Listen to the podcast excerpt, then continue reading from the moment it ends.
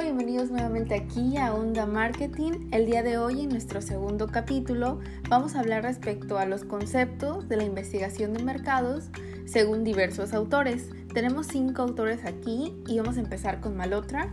Malotra dice que la investigación de mercados es la identificación, acopio, análisis, difusión y aprovechamiento sistemático y objetivo de la información con el fin de mejorar la toma de decisiones relacionada con la identificación y la resolución de problemas y oportunidades de marketing.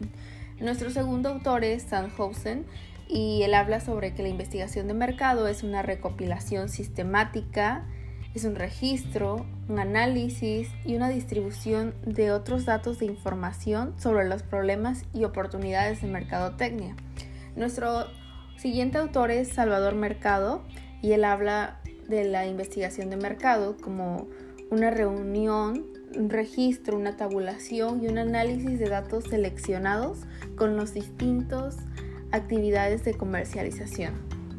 Y según Carl McDaniel, es la función que une al consumidor, el cliente y el público con el mercadólogo a través de información usada para identificar y definir oportunidades y problemas de mercadotecnia.